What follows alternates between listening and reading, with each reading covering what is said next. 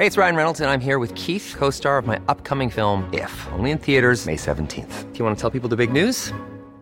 All right, I'll do. Sign up now and you'll get unlimited for $15 a month in six months of Paramount Plus Essential Plan on us. Mintmobile.com slash switch. Upfront payment of $45 equivalent to $15 per month. Unlimited over 40 gigabytes per month. Face lower speeds. Videos at 480p. Active Mint customers by 531.24 get six months of Paramount Plus Essential Plan. Auto renews after six months. Offer ends May 31st, 2024. Separate Paramount Plus registration required. Terms and conditions apply if rated PG. Heraldo Radio, la H se lee, se comparte, se ve y ahora también se escucha.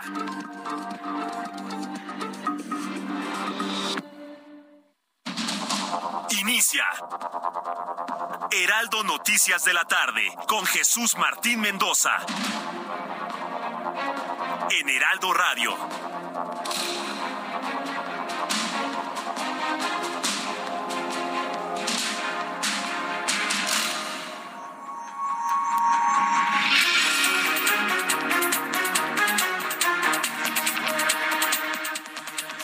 Son las seis de la tarde en punto en el tiempo del centro de la República Mexicana. Señoras y señores, qué gusto que nos estén acompañando ya en esta tarde nublada, lluviosa nuevamente aquí en la zona metropolitana del Valle de México. Hoy que es 16 de agosto del año 2022, me da muchísimo gusto compartir aquí a través de ustedes las noticias, información a través de la señal de Heraldo Radio y la frecuencia que usted sintoniza es el 98.5 de FM. A nombre del titular de este espacio, Jesús Martín Mendoza, les damos la más cordial bienvenida y también hay que recordar que nos pueden escuchar de norte a sur, de sur a norte, a través de las diferentes frecuencias locales.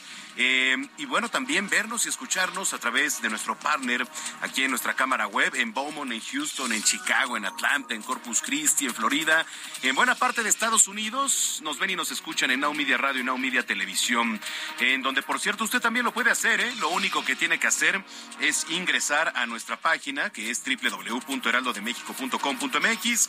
Le repito, www www.heraldodemexico.com.mx. Ahí de hecho hay un apartado donde dice radio, automáticamente usted le da clic y le va a mandar aquí a nuestra transmisión completamente en vivo desde Insurgente Sur 1271. Aquí está ubicada Torre Carrachi y al interior las instalaciones de Heraldo Media Group. Un poquito más abajo, baja usted las escaleras y está la cabina principal aquí. Estamos transmitiendo con mucho gusto para todos ustedes dos horas llenas de información, bastante por cierto, bastante información entre el tema de los mineros, que de verdad es una tragedia, ya las familias están desesperadas, ¿cómo no? Van 13 días, digo la verdad, y ayer se lo platicaba, eh, pues dudo que estén con vida. Eh, 13 días, digo, el cuerpo humano sí resiste, ¿no? Es resistente, 7, quizá 8 días sin agua, sin comer, a pesar de que pues por ahí hay quizá un poco de agua, eso la verdad es que es, es, difícil que el cuerpo humano resista tanto tiempo. Pero bueno, pues vamos a ver qué es lo que sucede. Y de repente dice el señor Hoy López Gatel, ¿no? Hugo López Gatel, el subsecretario de Salud, encargado de la pandemia, ¿no? Por una de las peores eh, gestiones en la pandemia. Ahora, ¿sabe a quién se le fue encima? El señor Hugo López Gatel. Se le fue encima a los consultores yo no sé si usted los utilice, usted que nos viene escuchando, y ahorita le voy a invitar para que se ponga en contacto con nosotros. Esos consultorios que están pegados a algunas de las farmacias, ¿no? Usted llega a las farmacias del nombre que sea, ¿eh? Y en muchas de ellas pues hay un consultorio médico al lado, pegado. ¿Para qué? Para que le atienda. A ver, ¿a qué va usted a un consultorio médico que está pegado a una farmacia? Pues a que le atiendan una gripe, un resfriado, una diarrea, algo que se pueda solucionar con medicamento, que lo evalúe un doctor.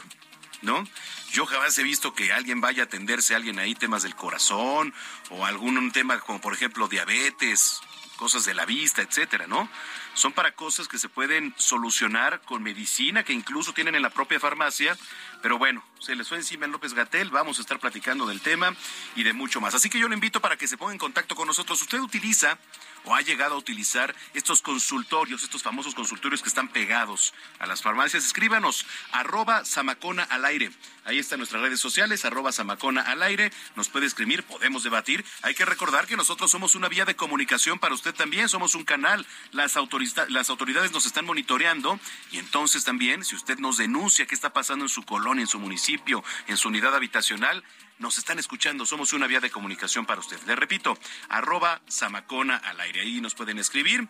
Y bueno, pues sin más, cuando son las seis de la tarde con cuatro minutos, le saluda Manuel Zamacona y vamos con lo más importante generado al momento.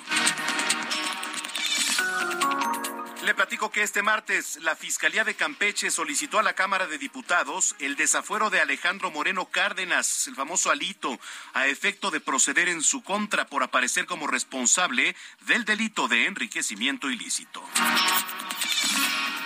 En tanto, la Secretaría de Educación Pública presentó el plan de estudios de preescolar, primaria y secundaria para el ciclo escolar 2022-2023. Y en este evento, la aún titular Delfina Gómez inició su despedida oficial. Le platico que en noviembre próximo se va a definir si la Fiscalía General de la República continúa o no con la acusación en contra de Emilio Lozoya, o bien se logra un acuerdo en los casos de Odebrecht y también de agronitrogenados, por los, los que el exdirector de Pemex está también vinculado a proceso. Y también Laura Velázquez, coordinadora nacional de protección civil, informó que el gobierno mexicano va a solicitar apoyo a dos empresas extranjeras para que colaboren en los trabajos de rescate de los mineros atrapados en Sabinas, Coahuila. Y también algunos de los familiares están diciendo, bueno, señora, ¿y por qué esto no se solicitó desde un principio? La Fiscalía de Sonora informó que en San Luis Río Colorado localizó el cuerpo del periodista Juan Arjón López, quien había sido reportado como desaparecido la semana pasada. Oiga, hoy se realizó el primer juicio por crueldad animal en Querétaro, donde pues responsabilizaban a un hombre por envenenamiento de dos perros rescatistas. Uno de ellos participó en las actividades de rescate durante la erupción del volcán de fuego en Guatemala en el año 2018. La Secretaría de Salud reveló que durante la última semana aumentaron los casos de viruela del mono en un 70%, pasando de 147 a 252 casos activos confirmados por el Instituto de Diagnóstico y Referencia Epidemiológica. y Doc Ducey, quien es gobernador de Arizona, ordenó colocar contenedores con alambres de púas en los huecos que existen en el muro fronterizo que comparte con Sonora medida que toma tras la cancelación del programa Quédate en México, esto lo indicó el funcionario. Vamos a dar un recorrido por las calles de la Ciudad de México. Iniciamos contigo, Israel Lorenzana. Adelante, Israel. Manuel Zamacona, un gusto saludarte esta tarde. Estamos ubicados exactamente en el perímetro del centro histórico. Se trata de Avenida Hidalgo y el Paseo de la Reforma. Aquí ya hemos observado algunos asentamientos considerables para nuestros amigos automovilistas que vienen a través de Reforma desde la zona de Insurgentes y con dirección también hacia la zona del Eje 2 Norte, Eulalia Guzmán. Hay que anticipar su paso por varios minutos lento cambio de luces en los semáforos Manuel. También en el sentido opuesto, carga vehicular con dirección hacia el Auditorio Nacional, por supuesto desde la zona de Insurgentes, más adelante a la altura de la Estela de Luz, y por supuesto para llegar al periférico. Aquí recomendamos a nuestros amigos, por supuesto, manejar con mucho cuidado, anticipar su paso, ya que finalmente superando el periférico la circulación mejora con dirección hacia la zona de constituyentes. Manuel Zamatona, la información que te tengo. Muy bien, gracias, estamos pendientes, Isra. Hasta luego. Hasta luego. En otro punto de la capital está Gerardo Galicia. ¿Dónde anda Jerry? Muy buenas tardes. Yo, Manuel, excelente tarde. De momento es un perímetro que está muy nublado, pero de momento sin lluvia, así que hay que tomarlo en cuenta. Todavía se está avanzando bastante bien. Y si van a utilizar el eje de 3 sur, el desplazamiento es eh, por lo menos aceptable cuando dejan atrás Javier Rojo Gómez rumbo al circuito bicentenario. Ya llegando al circuito interior, sí van a encontrar bastantes dificultades, pero donde tenemos un avance completamente a vuelta de rueda es en el eje 4 sur, justo llegando a las instalaciones de Upixa entre el circuito interior y la avenida Canal de Derecho Urubusco. Es verdaderamente difícil transitar, se debe a la reducción de carriles por los confinados de Metrobús y también operación de semáforos, así que habrá que manejar con paciencia en este trayecto y ya superando Canal Derecho Urubusco van a encontrar un avance bien, eh, por lo menos aceptable hacia la zona de Javier Rojo Gómez. Por lo pronto, eso es el reporte y vamos a seguir muy, muy pendientes. Bueno, estamos pendientes, mi estimado Gerardo, gracias. Hasta luego. Hasta luego. Y en otro punto está Daniel Magaña. Adelante, Daniel. ¿Qué tal, Manuel? Eh, muy buenas tardes. Y es que, fíjate que de nueva cuenta el hallazgo de una toma clandestina de hidrocarburos, pues está generando movilización de equipos de emergencia. Ahora aquí en la colonia Granjas, México, en la alcaldía de Iztacalco, pues la tarde de este martes, pues personal operativo de la Secretaría de Gestión Integral de Riesgos y Protección Civil, pues realiza el eh, pues correspondiente acompañamiento a integrantes de Inspección Física de Petróleos. Y es que ubicaron dos predios, dos predios distintos, en la calle Dañil, el mercado con con el número 220 y otro el 271.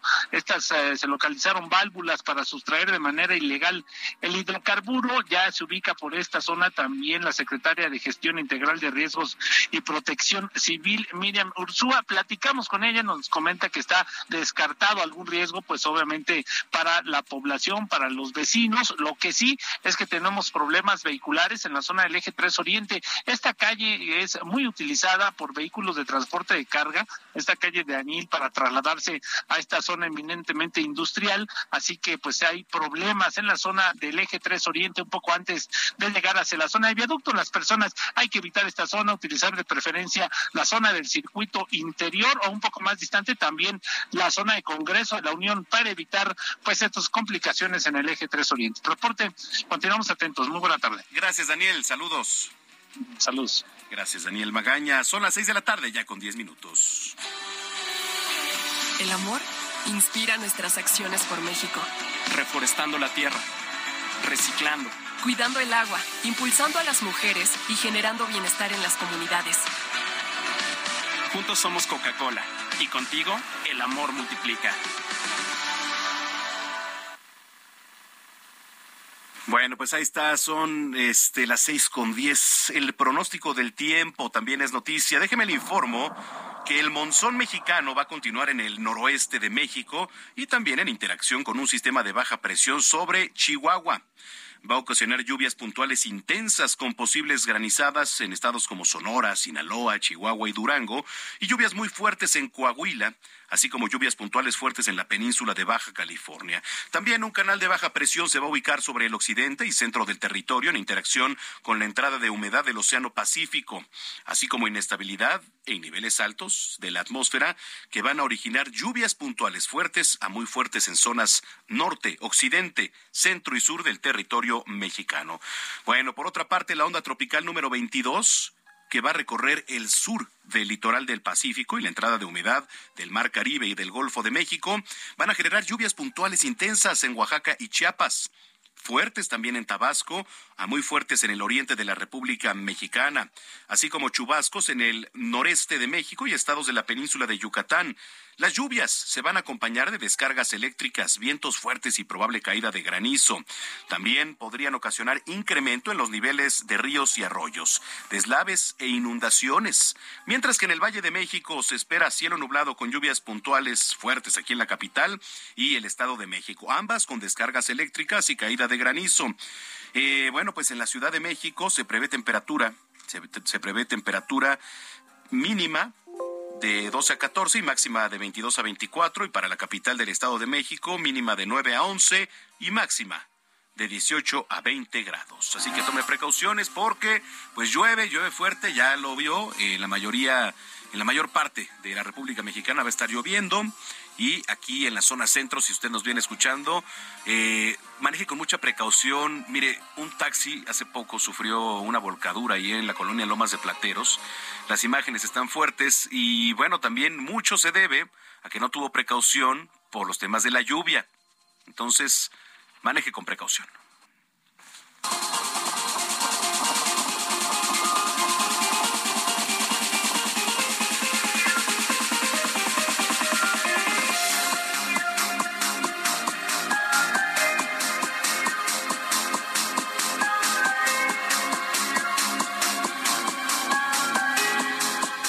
Ya son las seis de la tarde con trece minutos, las seis con trece. Le platicaba al inicio de este espacio que el subsecretario de Prevención y Promoción de la Salud, Hugo López Gatel, declaró que los consultorios que existen adyacentes a las farmacias solo buscan vender medicamentos no correctamente indicados, lo que los convierte en agentes de venta. A ver, pues yo supongo que los médicos que están ahí tienen este su cédula profesional, ¿no? Y que están indicados para que a usted les pueda recetar un medicamento. Ojo, y como le decía, no vamos a tratarnos ahí enfermedades del corazón, de diabetes, ¿no? O sea, vamos a tratarnos, sí, una gripe, que nos diagnostiquen eh, diarrea, no sé, algo del estómago, algo que se pueda tratar con medicamento que incluso pueda vender la propia farmacia. Pero bueno, él agregó que estos consultorios fueron autorizados por COFEPRIS que autorizaron permisos en administraciones pasadas sin importar las condiciones precarias de estos consultorios, por lo que, bueno, deben regularse. A ver, adelante, señor Gatel. En ese sentido, los consultorios adjuntos o adyacentes a farmacia hoy cubren una necesidad, pero lamentablemente en condiciones muy precarias. Lo deseable es que no existan, en la medida en que el sistema público garantice la gratuidad, la universalidad, todo mundo tenga acceso y, desde luego, que la calidad sea atractiva para el pueblo. Entonces, ese es el planteamiento, pero es muy probable que esa fase de transición implique regular de manera más estricta. Parte de la corrupción, parte del desmantelamiento fue el uso discrecional de las agencias de regulación, en el caso nuestro, COFEPRIS, para dar permisos a diestra y siniestra y permitir estas operaciones que son de muy baja calidad. Bueno, a ver, esto es lo que dice el señor Hugo López Gatel. Y vamos a platicar con el doctor Ramírez de Consultorios Adjuntos a Farmacias, a quien saludo con mucho gusto. Doctor, gracias por tomarnos la llamada. Buenas tardes. Hola, ¿qué tal? Buenas tardes. ¿Qué opina de lo que dice el doctor Hugo López Gatel? Híjole, bueno, hay, hay varias cosas que analizar de lo que dice, pero creo que principalmente hay que resaltar que es un poco injusto que trate de estigmatizar a todos los médicos que trabajamos en consultorios adjuntos a farmacias. A ver, eh, ajá, platíquenos un poquito cómo es que se trabaja, qué enfermedades sobre todo son las que se atienden ahí en las farmacias. Pues mire, se atienden cualquier tipo de enfermedades, eh, enfermedad que pueda atender eh, un médico general. Eh, la declaración que hizo el doctor Gatel de que de que aquí solamente se recetan múltiples medicamentos, pues eso eh, ocurre en algunos lugares, pero no no podríamos decir que es algo generalizado. La verdad es que eh, se atiende, bueno, hay algunos lugares donde sí eh, nos presionan para vender algunos medicamentos, pero hay otros donde no. Um, las enfermedades que se atienden son pues, todas, eh, principalmente cosas sencillas, enfermedades gastrointestinales, respiratorias. Sí, porque, a ver, lo que aquí decía es que, por ejemplo, si van y ya tienen enfermedades quizá un poquito más graves que tendrían que tratarse quizá en un hospital o ya en un consultorio donde tengan las medidas y los instrumentos para hacerlo, pues a diferencia, yo, por ejemplo, pues he visto que sí en estas farmacias evidentemente se atiende que la gripe, que el problema gastrointestinal, como bien dice, e incluso pues se recetan ¿no? En muchas de ellas, medicamentos que tú encuentras de manera adyacente, pegados ahí en la misma farmacia, que para eso también, pues es la utilidad de estos, ¿no? Que te saquen del problema y que te receten. Claro, sí, sí, sí. Hay una, yo creo que es una cuestión práctica que el paciente busca, que es precisamente acudir al médico y, acudir a la farmacia al lado, ¿no? Muchos pacientes, incluso que nosotros atendemos, son pacientes que tienen seguridad social, que sin embargo pues no, no están dispuestos a gastarse seis horas de su día laboral ir al médico y luego pasar a la farmacia del seguro y que no, no exista el medicamento. Sí, efectivamente. Ahora, hablando de los costos, digo, resulta para muchas personas también eh, de escasos recursos, en situación vulnerable, acudir a este tipo de consultorios. Y no quiere decir que el que estén adjuntos a una farmacia o eso sean, eh, pues digamos, precarios o, o, no tengan los conocimientos, porque a ver, creo que cada uno de los doctores que trabaja aquí tiene una cédula profesional, ¿cierto? Sí, sí, sí. En la mayoría, bueno, sí, en, todas las cadenas grandes de consultorios eh, anexos a farmacias se exige la cédula profesional, por supuesto. Ok, entonces, en cuanto a las declaraciones de, del doctor Hugo López Gatel, sí podrían estar ustedes diciendo, doctor Ramírez, que este, pues cae quizá en, en algo erróneo, porque, pues, de alguna manera está generalizando, ¿no? Sí, yo creo que como muchas cosas que dice el doctor Gatel, tiene una parte que tiene razón y otra en la que no. En la que no me parece que es estigmatizar.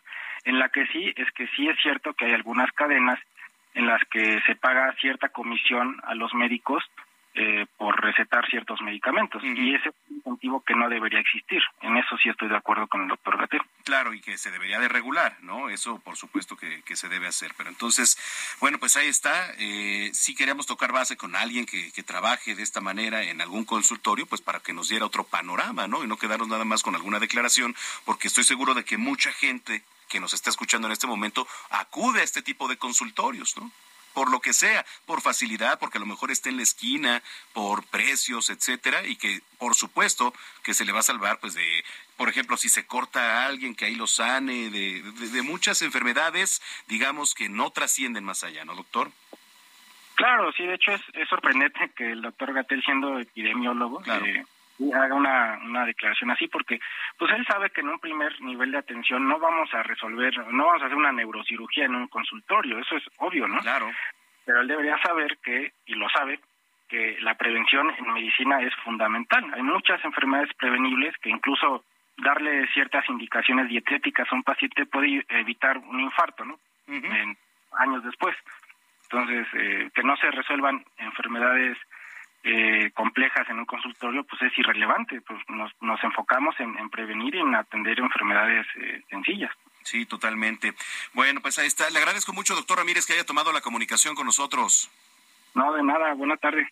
Gracias, es el doctor Ramírez de Consultorios Adjuntos a Farmacias. Y yo le hago la misma pregunta a usted, ¿eh? que nos viene escuchando, y en relación a lo que dijo el doctor Hugo López Gatel.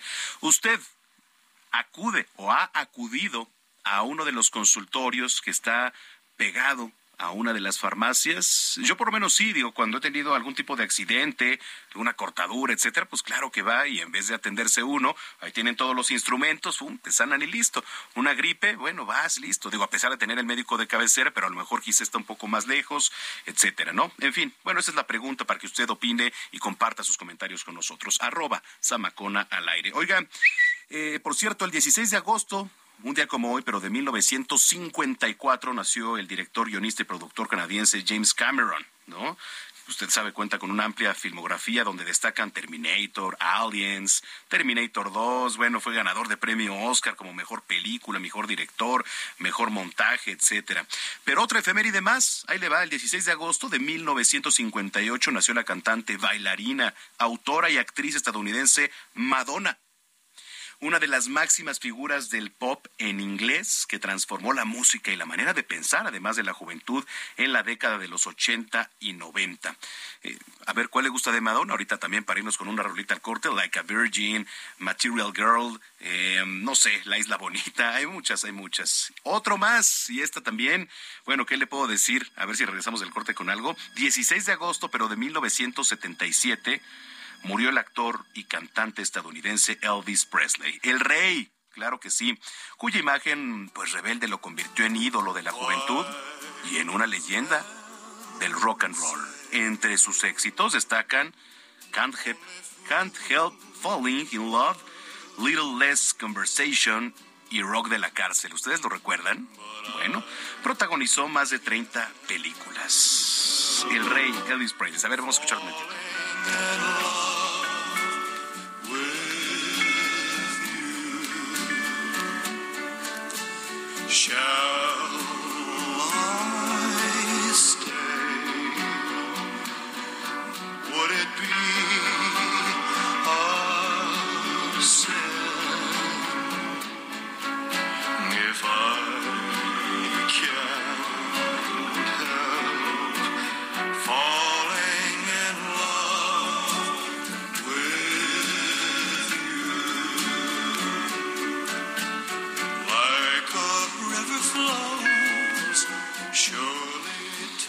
Por cierto, los quiero invitar porque hoy a partir de las 11 de la noche va a haber música de Elvis y a las 11.30 de Madonna aquí a través de Heraldo Radio. Así que los invito para que sintonicen los más grandes éxitos. Usted los va a poder encontrar aquí a través de esta señal. No se lo vaya a perder. Bueno, eh, oiga, antes de irme a la pausa, sí quiero ser... Eh, muy hacer mucho hincapié en esto porque hoy martes 16 de agosto se difundió en redes sociales, por ejemplo, el video del accidente del tráiler en el estado de Yucatán que dejó un saldo de tres personas fallecidas y entre ellas dos menores. ¿eh? Los hechos ocurrieron el pasado viernes en la carretera Mérida-Chetumal, donde la unidad de carga pesada se impacta contra una camioneta que estaba estacionada. Y mire, este percance se registró a la altura del tramo Tequit, ¿no? donde circulaba la unidad de la empresa Pegaso, que no se percató que el vehículo familiar estaba detenido. Bueno, llega el tráiler, se impacta de lleno contra la camioneta estacionada en la que viajaban Manuel Esquivel, Juan N., Eduardo N., Jesús N. y Saúl Pat, de 17 años de edad. Todos ellos vecinos del municipio de Cantamayec. Ante el impacto, tres integrantes de la familia fallecieron en el lugar de los hechos, mientras que dos más resultaron con graves heridas. Luego de ser auxiliados por los paramédicos, fueron trasladados a un hospital de la capital yucateca. Este tráiler terminó volcado y el responsable, al ver lo que ocasionó, salió por cuenta propia del vehículo para luego huir corriendo. Pero bueno, eh, las imágenes son terribles de verdad, todo es una imprudencia, absolutamente todo, ya sea por velocidad, por venir drogado en estado de ebriedad, por lo que haya sido, pero todo accidente es una tragedia, hay que tener mucho cuidado al estar manejando, estar precavido en todos los frentes. Son las seis con veinticuatro minutos, vamos a ir a una pausa, regresamos con más información aquí a las noticias de la tarde. Soy Manuel Zamacona, no le cambie, ya volvemos.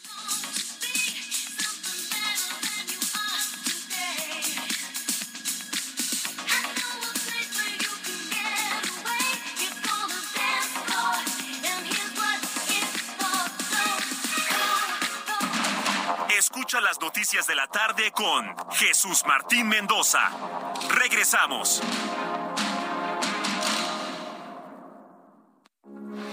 Heraldo Radio 98.5 FM, una estación de Heraldo Media Group.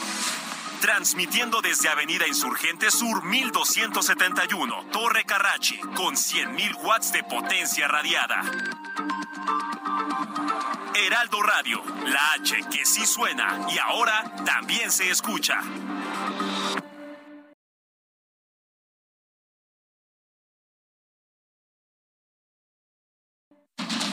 Continúa Heraldo Noticias de la tarde con Jesús Martín Mendoza.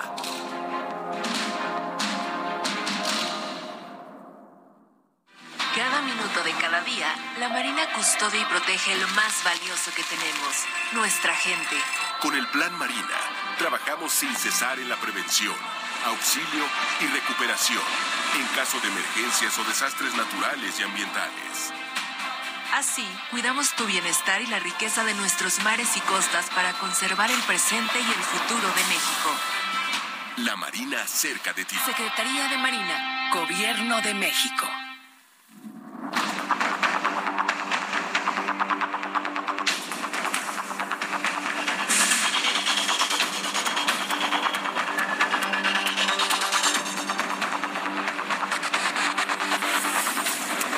Son las seis de la tarde con 31 minutos, las seis con 31 en el tiempo del centro del país. Gracias por continuar con nosotros aquí en las noticias de la tarde.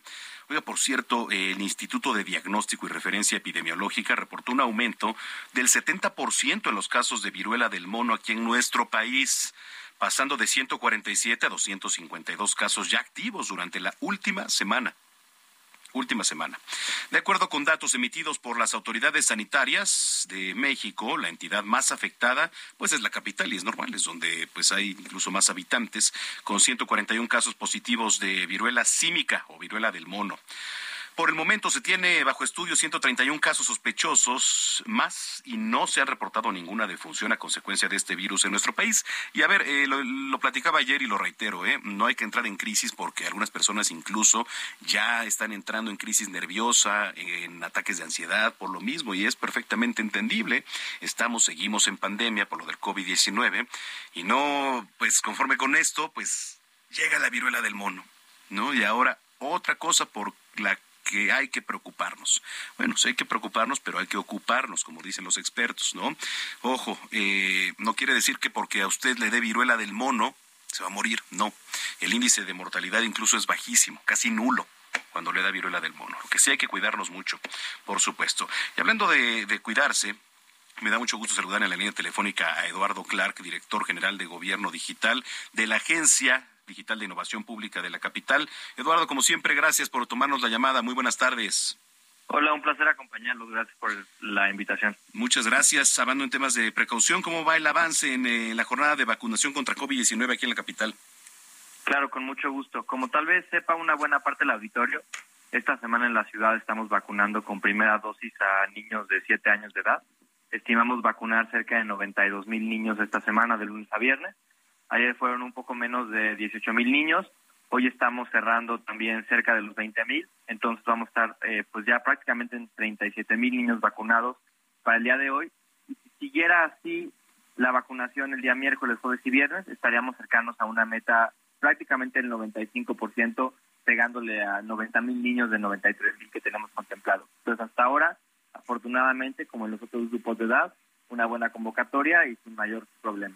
¿Los centros de vacunación siguen aplicando los mismos? Sí, tenemos 55 centros de vacunación. Han estado activos prácticamente desde el inicio de la jornada de vacunación a niños de 5 a 11 años. Pueden encontrar cada uno de ellos. Todos abren de 8 y media de la mañana a 3 de la tarde y pueden encontrar su ubicación en la página de vacunación.cdmx.gov.mx. Y ustedes pueden elegir a cuál acudir. Es decir, puede ser el más cercano a su casa, a su trabajo, a la escuela del, del niño. Ustedes deciden, no hay un tipo de restricción o cita forzosa para uno en particular. Correcto. Eh, Eduardo, por ejemplo, para las personas que están rezagadas, que no se han, no se han puesto el refuerzo de la tercera o cuarta, etcétera, ¿hay módulos especiales a donde puedan acudir? Son, estas mismas unidades de salud. Entonces, para, para recalcar, esta semana tenemos dos grupos. Niños de 7 años que, que estén recibiendo su primera dosis y también tenemos en esos mismos 55 puntos con la vacuna Cancino aplicación de vacuna a rezagados, ya sea que les falte la primera dosis, que no se hayan puesto nada, se la ponemos ahí. También les podemos poner el refuerzo, la tercera dosis en caso de que sean adultos, que se hayan puesto el esquema completo hace por lo menos cuatro meses. Y finalmente el último grupo es el, la cuarta dosis, el segundo refuerzo, a adultos mayores o personas con comorbilidades que se hayan puesto el refuerzo hace más de cuatro meses. Estos son los grupos que estamos vacunando hoy. Entonces, rezagados, menores de edad, eh, estamos esperando una etapa especial para poder vacunarlos. Por ahora les tenemos paciencia acudiendo solo a los de 7 años. Los centros de vacunación son los mismos, esos que... Exactamente, mismos, mismos centros de vacunación, mismos horarios, mismas reglas en el sentido de que pueden acudir al que mejor les convenga. En cuanto a la ocupación hospitalaria, ¿cómo vamos? El último dato que tenemos de ocupación hospitalaria aquí en la Ciudad de México es de ayer en la noche. 373 personas hospitalizadas por COVID sospecha del mismo en el área metropolitana. Es una reducción de cerca de 117 con respecto a los a la semana pasada, donde estábamos al borde de los 500. Entonces seguimos viendo una mejoría día, día con día desde hace ya prácticamente cuatro semanas, que fue nuestro punto máximo de ocupación en esta quinta ola. Y estamos viendo mejorías también, no solo en la ocupación hospitalaria, que es de lo que más nos, nos interesa, pero también afortunadamente en el número de pruebas positivas diarias, que han caído cerca del 75% con respecto a su pico, y en la propia positividad de pruebas, que está ya regresando a niveles abajo del 20% por primera vez en dos meses. Ok. Eh, finalmente, ahorita que te tenemos en la línea, Eduardo, hace poco se lanzó una aplicación del gobierno que ya no necesita datos móviles, ¿cierto? Sí, es correcto. Es, es a lo que nos dedicamos antes de que nos tocara apoyar en la pandemia. La aplicación del gobierno de la Ciudad de México, AppCDMX, tiene cerca de 26 servicios públicos en los que encuentran desde cosas de COVID como sus comprobantes de pruebas eh, y también muchos servicios como la licencia digital. A partir de la semana pasada, desde el 11 de agosto, eh, en un convenio que tenemos, si ustedes bajan esta aplicación y la usan, el usada rutinariamente ya no les va a consumir datos. Así como hay paquetes en los cuales no les cuesta usar ciertas redes sociales, incluimos la app CDMX, esto significa que pueden navegar sin gastar los datos de su paquete de Internet. Correcto. Entonces la, se puede descargar en cualquiera de, los dispositivos, puede ser Apple o iOS. Es correcto. Métanse en su tienda de aplicaciones, ya sea el Play Store o el App Store, depende de su dispositivo. Busquen App CDMX, App espacios CDMX, como las siglas de nuestra ciudad, y va a ser lo primero que les hagas arriba. Bueno, pues ahí está, para que abajen los que nos vienen escuchando. Eduardo, gracias como siempre, y si lo permites, pues estamos en comunicación. A sus órdenes, muchas gracias por la invitación, que estén muy bien todos. Gracias, Eduardo Clark, que es director general de Gobierno Digital de la Agencia Digital de Innovación Pública aquí en la Ciudad de México. Ya son las seis de la tarde con 37 minutos en el tiempo del centro del país. Oiga, déjeme le platico que la Guardia Nacional cuenta desde este martes con la Fuerza Especial de Reacción e Intervención, que bueno, pues sus siglas son FERI ya cuenta con la FERI que participan en operaciones de alto impacto en contra de la delincuencia organizada, en el traslado de reos, por ejemplo, de alta peligrosidad, en el rescate de rehenes y personas secuestradas. Y este grupo está conformado por 492 elementos que también tienen entre sus funciones apoyar a las autoridades ministeriales en cumplimentar órdenes de aprehensión y en cateos o también en operaciones de reacción inmediata en zonas urbanas y desactivación de artefactos explosivos. Y mire, los integrantes de este nuevo grupo, además, pues se están encargando de la seguridad en eventos especiales y también en el ámbito diplomático, cultural, deportivo de carácter internacional. Este martes se realizó la ceremonia de pase de revista de entrada en el campo militar 1A en el que estuvieron eh, Rodríguez, Luis Rodríguez Bucio, comandante de la Guardia Nacional, estuvo por ahí Ricardo Mejía, subsecretario de Seguridad Pública, y Audomaro Martínez, titular del Centro Nacional de Inteligencia, entre otros funcionarios. Entonces, bueno, pues ahí está esta nueva especialidad esta nueva especialidad que ya tiene ahora lo que es la Guardia Nacional. Le platico, el titular de la Fiscalía de Campeche, Renato Sales Heredia, acudió a la Cámara de Diputados ya y se lo decía, ¿no? Inició este espacio para solicitar que se inicie el proceso de desafuero contra el líder nacional del Partido Revolucionario Institucional, Alejandro Moreno, que, que ahora y en últimas semanas ha estado en el ojo del huracán. Ahora es Alito el centro de atención, todos contra Alito Moreno. ¿No? Ahora es el personaje de moda en la política mexicana que ha sonado, ¿no? Ayer ya decíamos Laida Sansores, la gobernadora de Campeche, y muchos personajes de esa entidad, muchos personajes de esa entidad se han dedicado únicamente a que a hacer hincapié en Alito Moreno. Vamos con Elia Castillo, reportera de Heraldo Media Group, que nos tiene información sobre esto. Eh, ¿Cómo estás, Elia? Qué gusto saludarte. Muy buenas tardes, Manuel, te saludo con mucho gusto aquí la auditorio. Bueno, pues aquí el titular de la Fiscalía General de Campeche, Renato Sales Heredia, solicitó a la Cámara de Diputados un juicio de procedencia en contra del dirigente nacional del PRI, Alejandro Moreno, y diputado también federal por parte de este partido, por el presunto delito de enriquecimiento ilícito. Rechazó que haya índices políticos detrás de esta petición. En una inusual conferencia de prensa en el Palacio de San Lázaro y digo inusual porque estuvo acompañado del presidente de la mesa directiva de la Cámara de Diputados, Sergio Gutiérrez Luna, el fiscal de Campeche rechazó que la investigación en contra del periodista esté relacionado con los audios revelados por la gobernadora de Campeche, Laida Sansores, y que haya un trasfondo político entre las pruebas que se integraron en las carpetas de investigación. Está la persona de Moreno en obras de arte por más de 50 millones de pesos y su residencia en Campeche, que tiene un valor estimado mayor a los 130 millones de pesos, señaló Renato Sales.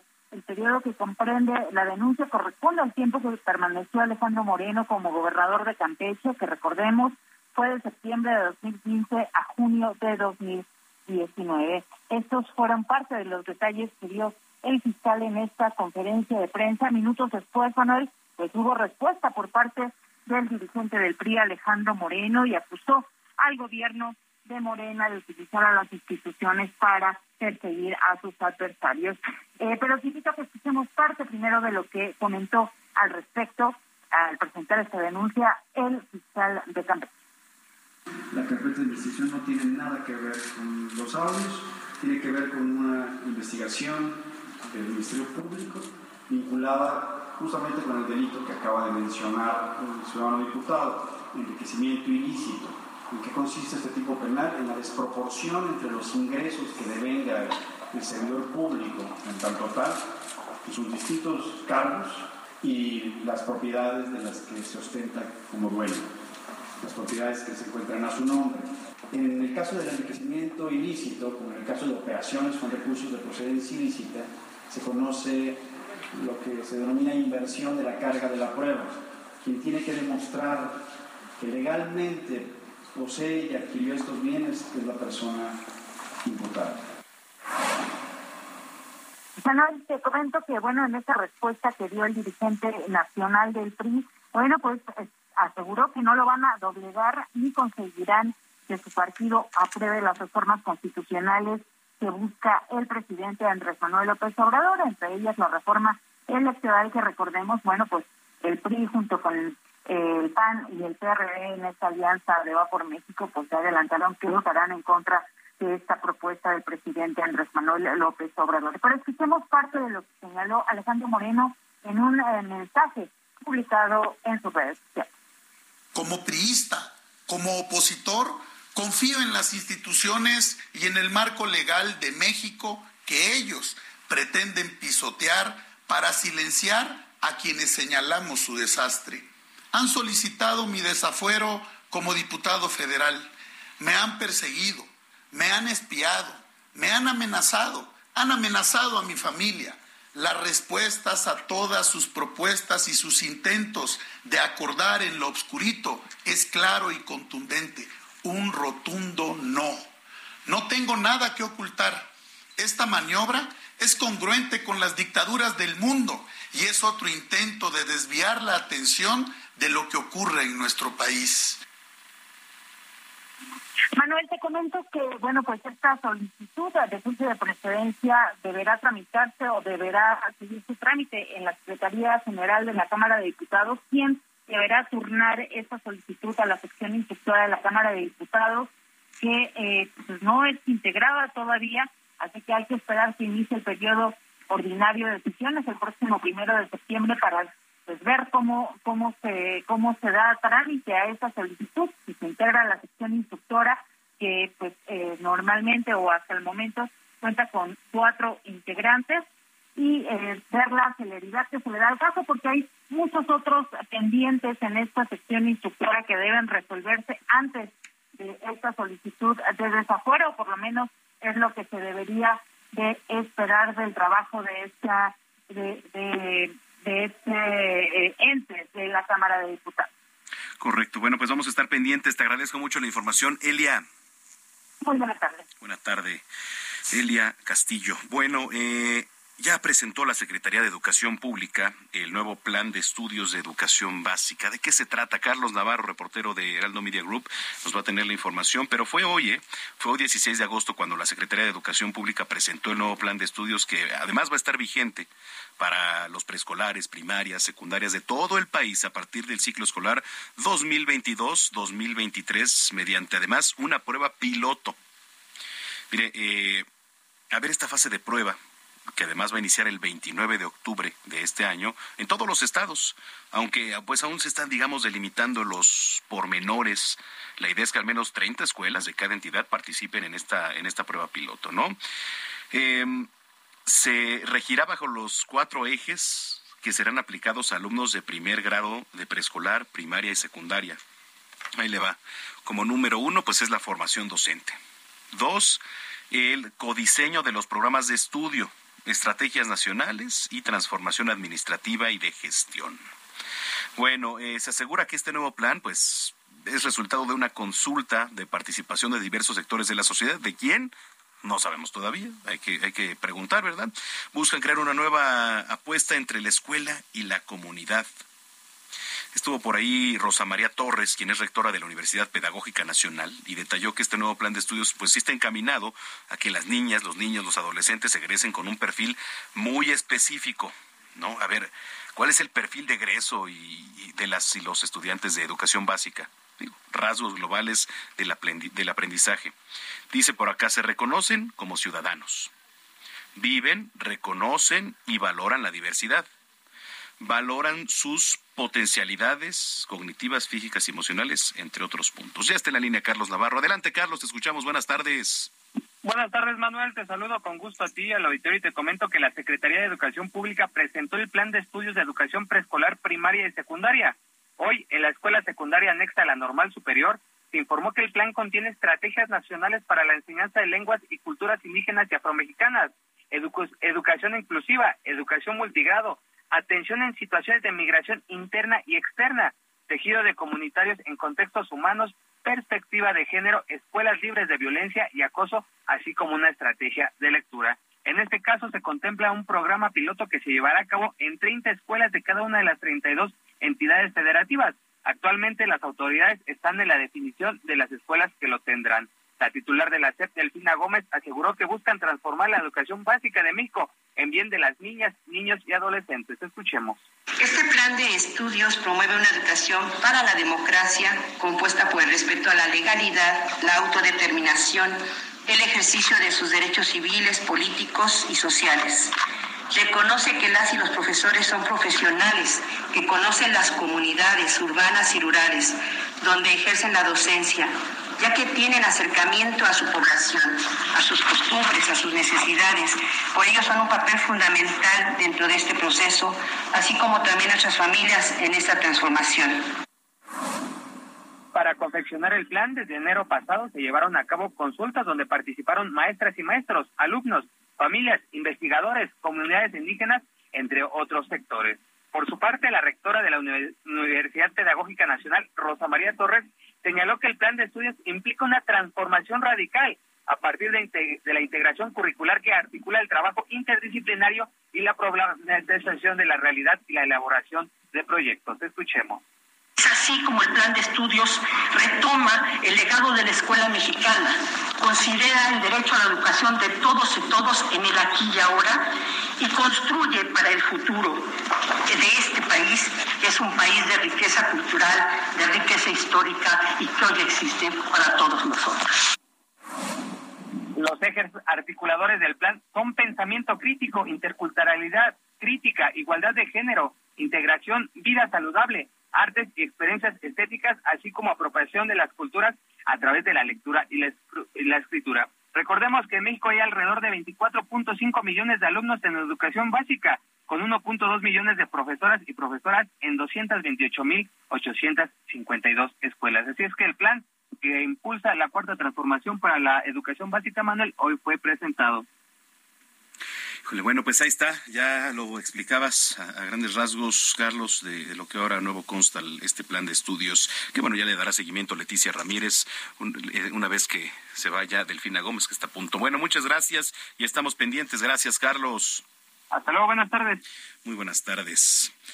Eh, um, a ver, pues ya la Secretaría de Educación presenta este plan de estudios. ¿Y ahora qué viene? ¿Cuáles son las reacciones, las opiniones? Eh, me da mucho gusto saludar a la senadora María Guadalupe Saldaña, secretaria de la Comisión de Educación. Eh, ¿Cómo está, senadora? Gusto saludarla. Muy buenas tardes.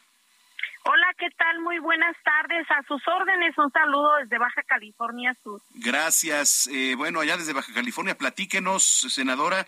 Primero que nada, eh, la llegada de Leticia Ramírez, eh, la despedida de Delfina Gómez, cómo deja la CEP, cómo la recibe Leticia Ramírez, cuál es su opinión, cómo ve las cosas, cómo ve las aguas.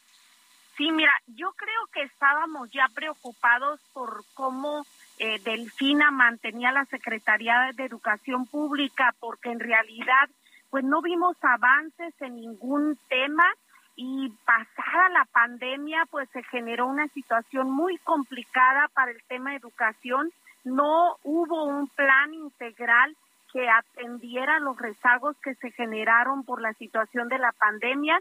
Entonces, preocupante, muy preocupante. Y bueno, ¿qué pasa? Pues viene este cambio y teníamos la ilusión, la esperanza de que pudieran poner a una persona eh, con una trayectoria que nos garantizara que algo eh, bueno podría pasar en la Secretaría de Educación Pública. Sin embargo, y déjame decirlo con todo respeto, eh, pues viene este nombramiento de Leticia Ramírez, que bueno, revisando la trayectoria, el perfil, porque así debe ser, uno tiene que revisar antecedentes para poder eh, ver si te garantiza un éxito en este espacio tan importante para el país. Que vemos, pues vemos a una funcionaria que tiene más de 20 años que no ha estado en el tema de la educación pública y vemos una funcionaria que obedece totalmente al presidente de la República. Y bueno, yo creo que eso no es bueno para el país, no es bueno para México, no es bueno para la educación.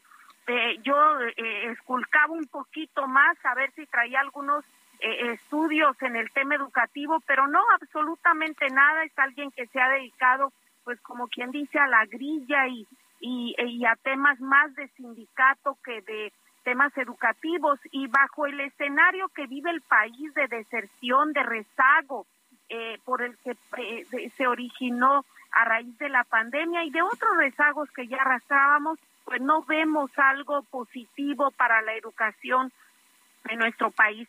Preocupados, digo, pues vamos a revisar también desde el Senado qué podemos hacer porque hoy que tienen eh, pues esta aplastante mayoría y, y hoy que se obedece al presidente como si fuera pues una orden absoluta, pues vemos este tipo de decisiones y, que perjudican, perjudican a, a, México y a los niños, a los jóvenes. Creo que ayer decíamos y no, no estábamos tan lejos, si bien tiene o ha dado clases, la señora Leticia Ramírez ha estado en aulas, sí, pero ya tiene muchísimo tiempo y además no es lo mismo estar en un aula que llevar un tema de un secretariado, por ejemplo, aquí en, nuestro país, que son temas, pues, eh, son tareas más bien completamente distintas, un cabildeo con el magisterio, temas de políticas en materia de, educación para los jóvenes, por ejemplo, este, este plan de estudios, ¿no? Que, que se ha presentado hoy. Me gustaría saber qué opina, de qué va, qué se puede modificar, qué se puede hacer, senadora. Pues mira, la, la ventaja con este plan de estudios que han presentado es que es un plan piloto, entonces lo van a poner a prueba en algunas escuelas. Lo que habíamos visto con la Secretaría de Educación Pública en este en esta gestión del presidente Andrés Manuel es que eh, sacaban alguna idea y la echaban a andar en todo en todos los planteles. Entonces, hoy que es un plan piloto, pues yo creo que podemos de ahí eh, revisar y poder sacar conclusiones. Pero yo iría más allá, creo que el país necesita una política eh, pública de fondo en el tema educativo. tenemos rezago como nunca, tenemos jóvenes, niños que no se inscribieron ya a la educación básica. Entonces, no hemos visto por parte del presidente, por parte del gobierno federal, una estrategia integral que vaya a rescatar este rezago y que pues vaya a responder a lo que está pasando hoy en día. Eh, pues yo me, me esperaría a ver qué pasa con estas escuelas eh, piloto que van a echar a andar y también a ver el equipo que rodea a Leticia eh, Ramírez, porque si bien eh, creo yo que el perfil de ella no nos no nos da esa eh, pues esa tranquilidad de que algo extraordinario vaya a pasar en la SEP, pues hay que revisar también qué cambios genera o de quién se acompaña en los diferentes espacios que son pues fundamentales en la Secretaría. Pues yo le agradezco, senadora. Tenemos que ir a, eh, a, una pausa, pero que haya platicado con nosotros y compartido siempre aquí. Es importante conocer los puntos de vista. A sus órdenes. Muchas gracias. Bueno, pues muchísimas gracias, senadora María Guadalupe Saldaña, secretaria de la Comisión de Educación. Noticias de la tarde, ya volvemos. Escucha las noticias de la tarde con Jesús Martín Mendoza. Regresamos. Heraldo Radio, con la H que sí suena y ahora también se escucha.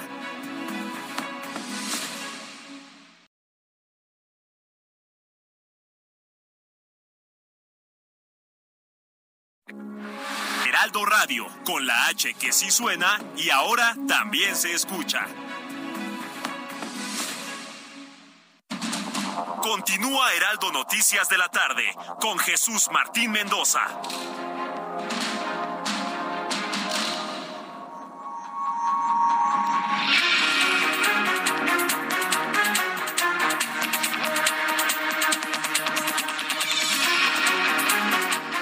Son las 7 de la noche en punto, las 7 en punto en el tiempo del centro de la República Mexicana. Gracias por continuar con nosotros. Si es que ya estaba en sintonía, si lo acaba de hacer, bienvenida, bienvenido a este espacio que son las noticias de la tarde aquí a través de la señal de Heraldo Radio. La frecuencia que usted sintoniza en su dispositivo, en su automóvil, en casa, en su celular, en su tablet, en su computadora. Es el 98.5 de FM aquí en el Valle de México y a través de las diferentes frecuencias locales a lo largo y ancho de la República Mexicana.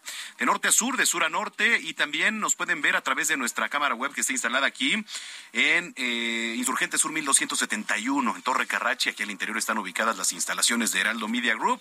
Eh, lo único que tiene que hacer es entrar a nuestra página www.heraldodemexico.com.mx www www.heraldodemexico.com.mx. Ahí hay un apartado, dice radio. Le, le doy clic. Bueno, usted le da clic, perdón. Y aquí estamos, este completamente en vivo, eh, transmitiendo. Aquí nos puede ver. Saludos también ahí en Estados Unidos y en la República Mexicana. Saludos en Guadalajara en el 100.3, en La Laguna el 104.3, en Monterrey. Saludos ahí a nuestros amigos regios que nos escuchan en el 99.7, en Oaxaca, La Verde Antequera nos escuchan en el 97.7, en Tampico en el 92.5, Tampico que además acaba de cumplir tres años, muchas felicidades y un abrazo a todos nuestros amigos del Heraldo Radio Tampico, en Tehuantepec en el 98.1, en Tijuana en el 1700, en Tuxtla Gutiérrez, allá en Chiapas, nos escuchan en el 88.3, en McAllen 91.7 de FM y en Brownsville en el 93.5 de FM. Así que muchos saludos y gracias, gracias de verdad por estarnos sintonizando. Bueno, pues tenemos más información tenemos mucho más información, así que yo lo invito a que se ponga en contacto con nosotros, arroba Samacona al aire, a nombre de Jesús Martín Mendoza, estamos con mucho gusto aquí informándole, le repito, estamos en contacto en arroba Samacona al aire, por cierto ya hay mensajes, dice Valle Arboledas, Samacona, los consultores anexos a las farmacias hacen lo mismo que los de consulta externa del IMSS o ISTE, tienen a médicos recetando medicamentos genéricos, la diferencia es que en las primeras, o sea, los consultorios anexos, sí hay medicamentos y cuestan infinitamente menos. Pues sí, es la verdad, eh, muchas gente también acuden ahí.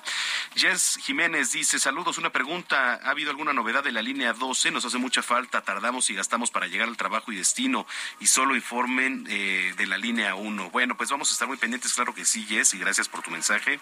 Vamos a estar también pendientes de la información de la línea 12.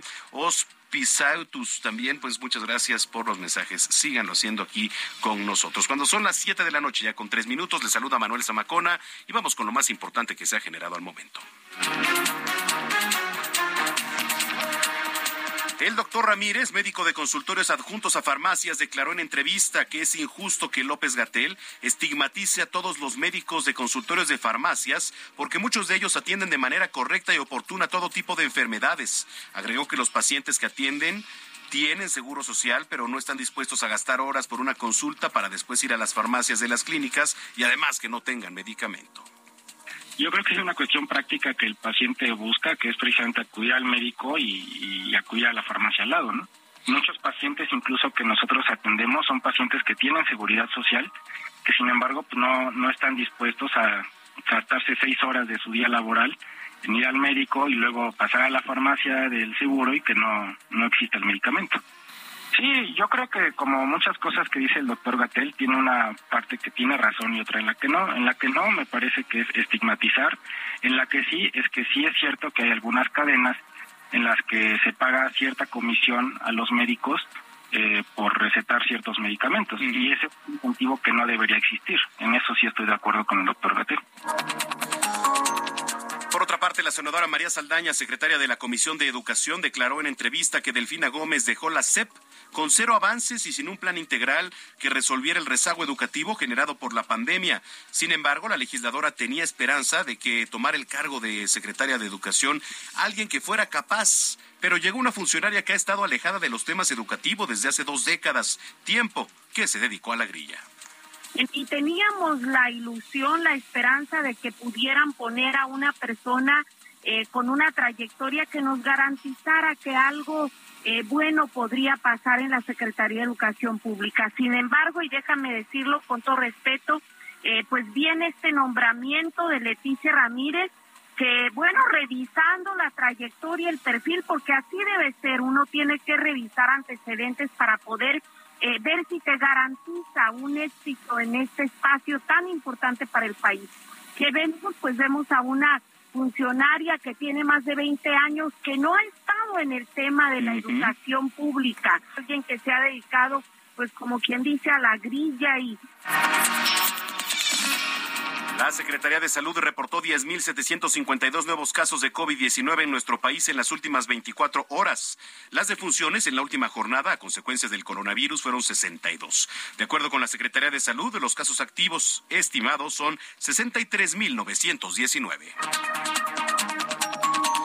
Este martes la falla en un aerador provocó la emisión de humo amarillo desde una torre en la refinería de Antonio M. Amor, allá en Salamanca, Guanajuato, provocando incertidumbre entre los habitantes, así como malestares en los ojos, en la garganta, que también indicaron que se percibió un olor parecido al azufre. El doctor Ashish Ha, coordinador de la Casa Blanca para la respuesta del COVID-19, declaró que a partir de otoño el gobierno de Estados Unidos dejará de adquirir vacunas y tratamientos para combatir el coronavirus porque necesitan dejar ese negocio de manera inmediata. Además, los tratamientos y vacunas se van a comercializar por empresas privadas. La Oficina Meteorológica Nacional del Reino Unido pronosticó el inicio de lluvias torrenciales en la región, pero esto, en lugar de combatir la sequía, alarma a los científicos porque el suelo seco funciona como un repelente para el agua, como si de, como si por ejemplo un, impermeabilizante, perdón, se tratara, y esto que ocasiona inundaciones, pero no la hidratación del suelo. En más internacionales, el presidente de Estados Unidos, Joe Biden, firmó este martes su ley estrella, la ley para la reducción de la inflación, imagínese, que calificó como una de las más importantes de la historia, eh, y con la que además busca salir reforzado de cara a las elecciones legislativas de noviembre próximo, que se celebran en la mitad de su mandato. En Canadá, el cardenal Mark Ouellet, prefecto del dicasterio para los obispos fue acusado de abuso sexual contra una mujer que hizo una beca como agente pastoral de 2008 a 2010. De acuerdo con una investigación de Radio Canadá, su nombre figura en una denuncia colectiva que afecta a otros 87 miembros de la iglesia, la cual fue presentada por 100 víctimas. Finalmente le platico que los Centros para el Control y la Prevención de Enfermedades de Estados Unidos pidieron a la gente infectada de viruela del mono que se aleje de las mascotas debido a que podrían correr el riesgo de contraer el virus. Los expertos llevan meses dando esa recomendación, pero ha recobrado ahora importancia tras la publicación de un informe en la revista médica The Lancet sobre un perro de raza galgo italiano que además ya contrajo este virus en Francia. Vamos un recorrido a las calles de la Ciudad de México. En el primer punto está Israel Lorenzana. Adelante, Israel. ¿Ahí nos escuchas? Israel Lorenzana. Bueno, ahorita vamos a regresar con Israel Lorenzana a uno de los puntos de la capital. Vamos, mientras tanto, con Gerardo Galicia. Jerry, ¿nos escuchas? Fuerte claro, mi querido Manuel. Excelente tarde, amigos del Heraldo Radio. Y tenemos información para quienes van a transitar en los próximos minutos sobre el eje 6 sur. Hemos encontrado un avance complicado, justo llegando al perímetro de Javier Rojo Gómez. Es un largo asentamiento en ambos bloques de carriles lo que van a encontrar para poder superar el eje 5 Oriente Javier Rojo Gómez. Así que habrá que tomarlo con muchísima paciencia, superando el punto.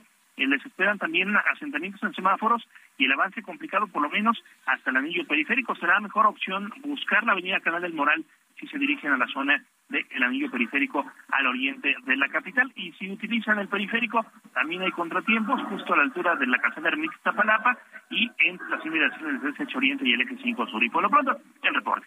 Muy bien, vamos a estar pendientes. Gracias, Gerardo. Hasta luego. Hasta luego. Ahora sí, Israel Lorenzana. Adelante, Israel. Manuel Zamacona, muchísimas gracias. Bueno, pues ahora tenemos información directa en Lázaro Cárdenas.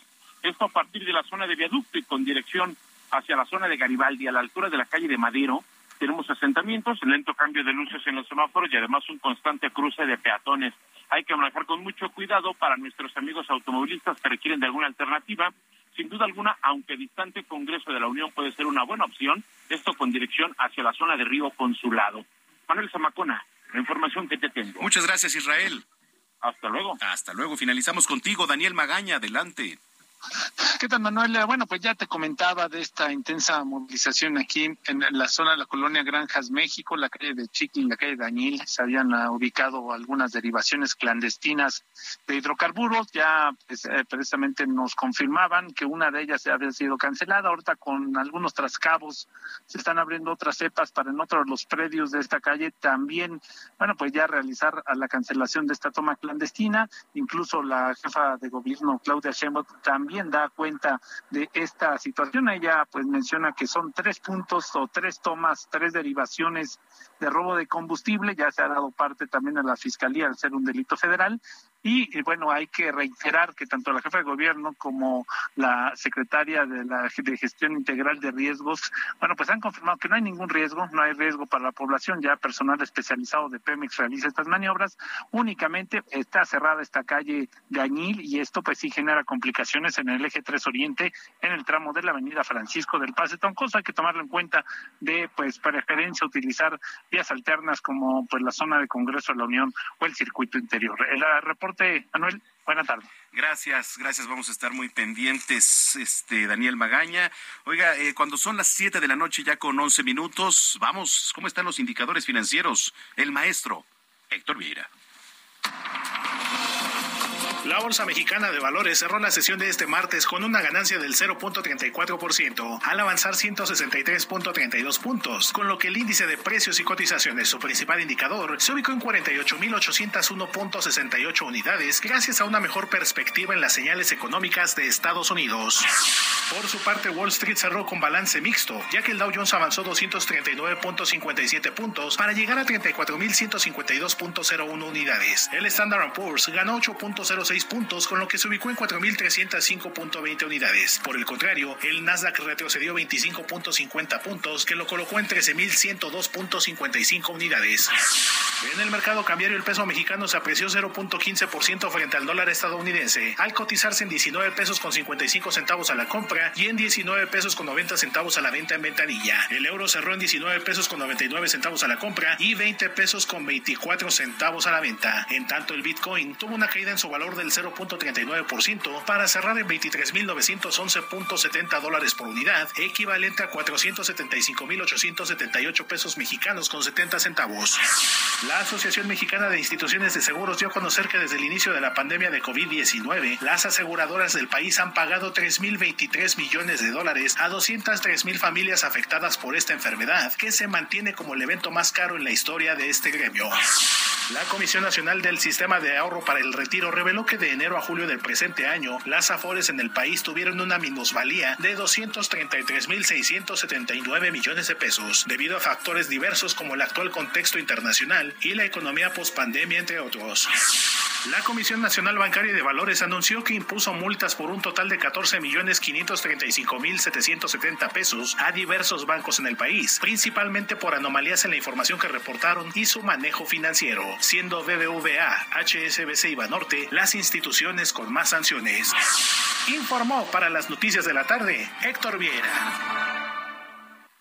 Muchas gracias. Gracias a nuestro compañero Héctor Vieira. Eh, bueno, le quiero anunciar que la Fiscalía de Sonora informó que ya localizó el cuerpo del periodista Juan Arjón López, quien, bueno, pues había sido reportado como desaparecido la semana pasada. Eh, en caso de confirmarse de que se trata de un homicidio, Arjón se convertiría en el periodista número 14 asesinado en lo que va del año. Nada más en lo que va del año, el número 14. Vamos a ir hasta Sonora con nuestro compañero, en unos minutos con nuestro compañero Gerardo Moreno, que es corresponsal allá, pues para que nos dé la información completa, que nos detalle un poquito más acerca de esto. En lo que hacemos contacto con él, quiero platicarle que dos jóvenes, quienes desaparecieron también de una plaza comercial allá en Zapopan, en Jalisco, no volvieron a ser vistos por sus seres queridos desde que se burlaron del hijo de un narcotraficante. Luis Antonio Ortiz Guerra y Andrés Barba Oliva fueron engañados por un menor de 17 años que después de citarlos en el lugar los trasladó a otro punto del municipio. El entonces fiscal general del estado, Luis Carlos Nájera, indicó que ambas víctimas fueron engañadas por un joven identificado como Isaac, de 17 años de edad, el cual tenía pues bien definido su plan para llevar a los dos jóvenes a algún lugar ya apartado. Los jóvenes llegaron al rancho La Cebada en el bosque de la primavera en Zapopan, luego de que fueran engañados de que iban a otro lugar y llegaron al recinto.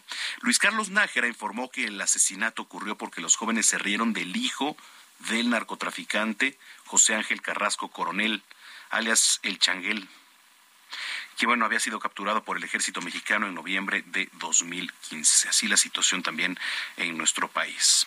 Oiga, en otros temas, la Coordinadora Nacional de Protección Civil, encabezada por Laura Velázquez, anunció que a solicitud de las familias de los 10 mineros atrapados en la mina del Pinabete, se va a solicitar apoyo a dos empresas extranjeras para que externen su opinión y apoyo en las acciones de rescate de los trabajadores atrapados en la mina colapsada e inundada. Laura Velázquez dijo que una de estas empresas se encuentra en Estados Unidos y la otra se encuentra en Alemania. Y por otra parte dijo que los pozos de las minas presentan un nivel de agua de 40 metros de altura, digo en promedio. ¿eh? Además se inició el estudio sobre un minado subterráneo y sobre la construcción de un muro entre la mina Conchas Norte y el Pinabete para evitar pues lo que es la filtración de agua. Eh, para esto vamos a hacer contacto, vamos a hacer contacto con Raúl García, ingeniero en minas y metalurgista, metalurgista, director de Cabinet Reinbert, consultor en administración de riesgos y manejo de crisis en la minería. Raúl, Gusto saludarlo. ¿Cómo está? Muy buenas noches. Buenas noches, Manuel. ¿Cómo están? Un saludo a toda la audiencia. Muchísimas gracias. Bueno, pues después de esos 13 días en donde se da esta terrible tragedia de, los mineros, eh, el presidente Andrés Manuel López Obrador finalmente anuncia que va a pedir ayuda internacional. A ver, ¿cuáles son las implicaciones técnicas?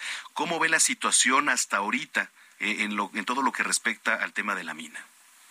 Bueno, mi, opinión personal, profesional, es que, en primer lugar, la información hacia los familiares y a los medios de comunicación, por supuesto, pero primero a los familiares, debe ser precisa y real. Eh, y con las esperanzas que técnicamente haya sobre el rescate con o sin vida de los de los mineros. Eh, ya son 13 días de angustia para ellos. Yo comprendo perfectamente que ellos tengan la inquietud de más opiniones y opiniones calificadas. Sin embargo, eh, tenemos en México opiniones altamente calificadas, sea para la minería del carbón o para el rescate en minería del carbón. Eso, esa sería mi primera impresión y mi primera eh, comentario acerca de lo que hoy se comunicó, Manuel. Correcto. La segunda, eh, desafortunadamente, y es perfectamente entendible que los familiares pues estén desesperados, ¿no? Por encontrar a sus familiares. Trece días ya de, estar atrapados. Es difícil que el cuerpo humano eh, que el cuerpo humano aguante tanto ahí ahí debajo. ¿Cómo ve la situación? Digo, yo lo veo difícil que los encuentren con vida. Espero me equivoque, pero está complicada la situación, ingeniero. Sí, la, la situación es muy complicada. A mí el corazón me dice y me pide que crea en que podría haber un, un este, algún recoveco en la mina, algo que, que pueda tener el suficiente aire y oxígeno, alimento, también es más fácil este quizás aguantar el hambre, agua pues este está de más decirlo, eso me dice el corazón. Eh, la técnica me dice todo o quizás todo lo contrario. Eh, si en la avenida de agua tumbó todos los marcos de madera, acá eh, se llevó tierra, carbón y todo, imagínese la presión, Manuel, que debió haber tenido y quizás los impactos a los propios mineros si no se resguardaron, resguardaron en algún lugar que quizás la topografía que se tiene, los levantamientos que se tienen no lo indiquen, pero sí es una es una posición muy difícil eh, para las familias dejar la esperanza. Totalmente. Para los profesionistas tenemos que ser profesionales y, y pensar en que es muy difícil que, que se encuentren con vida los los los muchachos ahí atrapados en en ese en ese lugar Manuel desafortunadamente lo tengo que decir porque la verdad es es esa no en cuanto al tema de la ayuda internacional que, se está pidiendo ahorita, ¿era factible pedirla desde un principio? No, no era factible, definitivamente no. En México tenemos brigadas de rescate eh, de primerísima calidad que pueden eh, este, compararse con cualquier brigada de rescate para minería del carbón o minería subterránea de cualquier parte del mundo, inclusive en Chile, como todos nos recordamos, participaron técnicos e ingenieros mexicanos en el rescate, el diseño de la famosa cápsula, todo eso. Eh, eh, tenemos la capacidad técnica de los de los mexicanos suficiente, tanto en la iniciativa privada como en el sector oficial, tanto en el servicio geológico mexicano, en el en la misma geohidrólogos o geofísicos, los hay en, también en Pemex, los hay en Conagua, los hay en la misma eh, Comisión Federal de Electricidad y en la iniciativa privada, por supuesto. Eh, tenemos técnicos suficientemente capaces eh, de hacer ese trabajo, pero si las familias quieren tener otra idea, otra opinión, yo creo que humanamente es muy válido, Manuel. Sí, totalmente, totalmente, ingeniero. Bueno, pues vamos a ver ahora qué, qué vienen con los trabajos. ¿Qué harían en particular, digamos, estas empresas? ¿Qué de nuevo harían que no pudieron eh, o que no se puede hacer con lo que se tiene aquí en nuestro país? Yo pienso y con mucho respeto a nuestras Fuerzas Armadas, de las, a las cuales admiro eh, mucho porque sé de su, de su trabajo en otras áreas, haber hecho un mando combinado, no único, o este, dejar participar a los técnicos especializados en estas materias. Los eh, rescatistas militares son buenos, pero se necesitan conocimientos de geología, de minería, de geohidrología eh, y obviamente técnicas de rescate.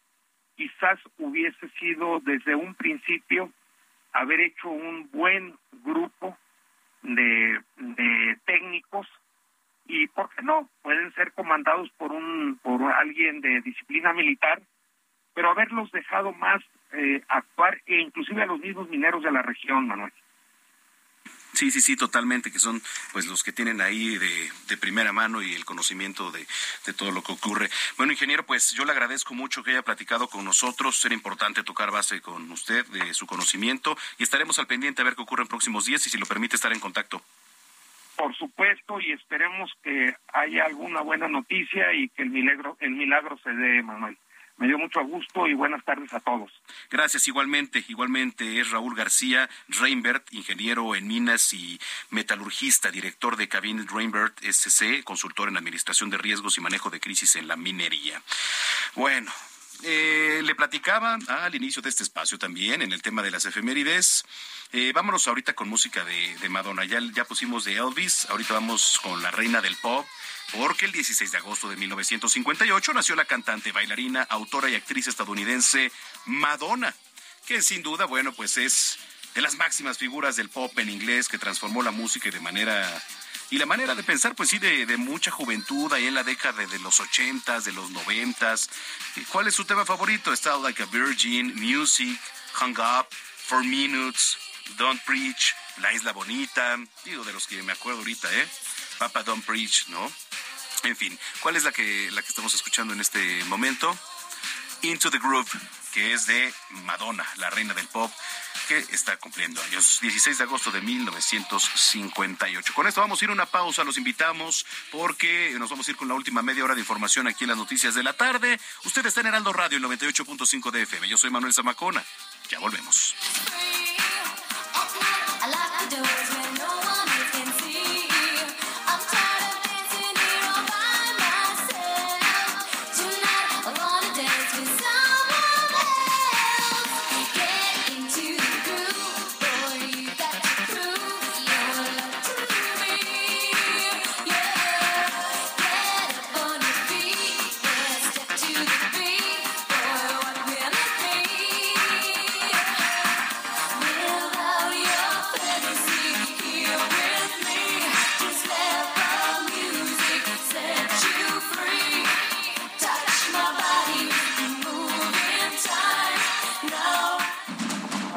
Escucha las noticias de la tarde con Jesús Martín Mendoza.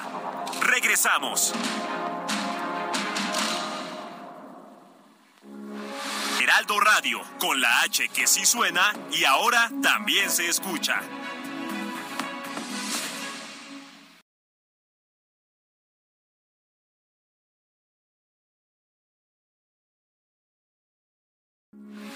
Heraldo Radio, con la H que sí suena y ahora también se escucha. Continúa Heraldo Noticias de la tarde con Jesús Martín Mendoza.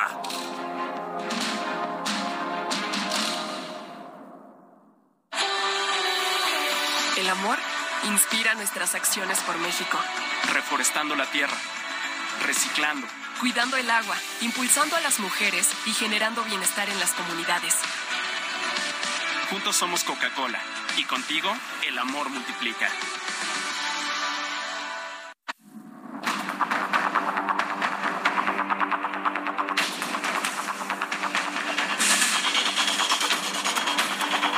Ya son las 7 de la noche con 30 minutos, las 7 con 30 en el tiempo del centro de la República Mexicana, ya en esta noche cayendo la oscuridad por completo en muchas de las zonas, en otras no. Es que le voy a platicar algo, digo, si hay luz todavía en, algunos puntos, pero en otros que está más nublado, pues ya se ve prácticamente de noche y que es 16 de agosto del año 2022. Le continuamos informando aquí a través de la señal de Heraldo Radio. Vamos a ir hasta Coahuila con nuestro enviado especial, Paris Salazar, que nos tiene una actualización. Ya le decíamos acerca de eh, el tema de los mineros, ¿no? Ya platicábamos, nos daba sus puntos profesionales, nos daba sus puntos profesionales también aquí el ingeniero, pero sí hay que, hay que ver cómo está la situación. Y los ojos están puestos allá con nuestro compañero Paris Salazar. Y también en un momento vamos a hacer contacto con nuestro corresponsal allá en, Sonora, porque le platicaba que ya localizaron eh, pues el, cuerpo del periodista asesinado allá en San Luis Río Colorado, que fue visto por última vez el pasado 9 de agosto, cuando se perdió contacto con él. Entonces sería el periodista número 14 nada más de esta administración. Bueno, oiga, eh, el coordinador del PRD en el Congreso local, Víctor Hugo, Víctor Hugo Lobo, se sumó a la exigencia del sistema de aguas de aquí de la Ciudad de México y a la Comisión Nacional del Agua para que transparenten y que haya piso parejo, dice, en la distribución y suministro del el agua.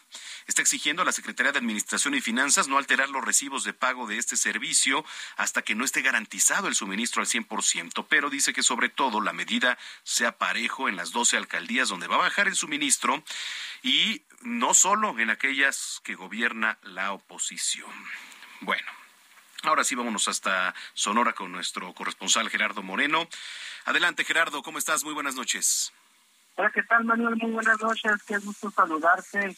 Y pues tengo aquí noticias impactantes que reportarte, y es que el día de hoy la fiscal general de Sonora confirmó que este martes se localizó un cuerpo en el municipio de San Luis Río Colorado, el cual coincide con algunos tatuajes y las características físicas del periodista Juan Arjón López, quien recordemos estaba desaparecido desde el pasado 9 de agosto. Claudia Contreras informó que tuvo conocimiento de este hallazgo esta mañana, luego desde que de la misma Fiscalía y personal de seguridad habían comenzado a realizar operativos de búsqueda en toda la región desde el día de ayer. Explicó que ahora se hizo el hallazgo y ahora implica trabajar arduamente en las investigaciones para esclarecer completamente el caso donde adelantó que no se descarta ninguna línea de investigación. Te platico recordar que el reportero eh, Juan Aljón López pues había sido visto por última vez desde el pasado 9 de agosto, cuando se perdió contacto con él al salir de un puesto de comida al cual él frecuentaba y además su vehículo había sido localizado afuera de un centro de rehabilitación. Él tenía 62 años de edad y era periodista independiente dueño del portal de noticias Aquel FM de San Luis Río Colorado y también formaba parte del grupo de comunicadores y periodistas independientes quienes fueron los primeros que denunciaron su desaparición. Ante esto, la fiscal Contreras Córdoba recalcó que ellos no recibieron denuncia formal de la desaparición, pero comenzaron la investigación de forma oficiosa, luego que se diera a conocer en redes sociales. Al momento, la carpeta de investigación sigue abierta y pues se busca hablar con los responsables sin descartar ninguna línea de investigación. El reporte de seguridad pública municipal de San Luis Río Colorado es que fue hallado a un lado de la carretera cerca de un campo agrícola ahí del municipio de San Luis, ya en avanzado estado de descomposición y con signos de violencia, aunque todavía se está esperando el resultado de la autopsia. Bueno, pues gracias por la información, Gerardo. Estaremos muy pendientes. Claro que sí, aquí estaremos reportando. Mientras tanto, en Coahuila, Paris Salazar es nuestro enviado especial. ¿Cuál es la actualización, Paris? Buenas tardes, Manuel, amigas, amigos del Leal de México. Esta tarde, la Coordinadora Nacional de Protección Civil, Laura Velázquez Alzúa, reveló que ya iniciaron los estudios geofísicos en la mina El Pinabete y Conchas Norte para continuar las labores de rescate de los 10 mineros atrapados. En entrevista, Laura Velázquez señaló que mañana llegarán los representantes de las empresas de Estados Unidos que brindarán el apoyo técnico para las tareas de rescate y la construcción de este muro entre las ambas minas para evitar las filtraciones hacia la mina Pinavente, donde se encuentran atrapados estos 10 trabajadores desde el pasado 3 de agosto. Vamos a escuchar cómo lo dijo la coordinadora nacional Laura Velázquez. Yo espero que ya haya sido concluyente la física para que nos digan en dónde van. Ya hablamos con la cementera que nos va a traer no sé cantidad tan importante de cemento y algunos otros aditamentos. Ya está todo palabrado para, para empezar en el momento que nos sigan. Eh, Laura Velázquez adelantó que mañana miércoles podría incorporarse a la reunión del trabajo del mando unificado del equipo interinstitucional de rescate este representante de Estados Unidos y que ya se comunicó con la Embajada de Alemania para que también se incorpore el representante y se pueda diseñar una nueva estrategia de rescate de estos 10 mineros. Vamos a escuchar cómo lo dijo la coordinadora nacional Laura Velázquez. Mañana viene la empresa de Estados Unidos. Yo llegué con el embajador de Alemania acercando la información. Estamos contentos porque nos hicieron comentarios de que pidiéramos opinión de unos ingenieros eh, muy especializados en México. Son justos nuestros grupos de asesores. Estamos en lo correcto, en la vía correcta. Finalmente, comentarte que los niveles de agua se mantienen en 38 metros y continúan las labores de extracción de agua para poder ingresar a esta mina y rescatar a los mineros. Manuel, reporte que te tengo. Bueno, pues vamos a estar pendientes. Te agradezco mucho, París. Un placer, buenas tardes. Muy buenas tardes. Oiga, esta mañana se realizó en Querétaro el primer juicio por crueldad animal en donde, bueno, pues van a buscar la imputación de una pena máxima de 18 años en prisión contra este sujeto responsable de asesinar a dos perros rescatistas. Vamos con eh, nuestro corresponsal allá en Querétaro. Eh, en unos minutos ya estamos haciendo contacto con él, que es Rodrigo Mérida, para que nos abunde un poquito más sobre el tema. Ya está en la línea. Rodrigo, adelante. ¿Cómo estás, Rodrigo? Muy buenas tardes, Manuel. Para platicarte lo que tenemos acá en Querétaro en relación a un juicio en relación a un sujeto que terminó matando, envenenando a dos caninos. Eh, estos caninos eran rescatistas conocidos acá en Querétaro y habían apoyado en diversos rescates hasta a nivel internacional. Fue parte de lo que Atos y Tango eh, han logrado en Querétaro. Hoy se llevó la primera audiencia se desarrolla audiencia hasta el día viernes debido a que se van a presentar dos testigos y seis especialistas para buscar que este sujeto sea sentenciado con la máxima de 18 años de prisión.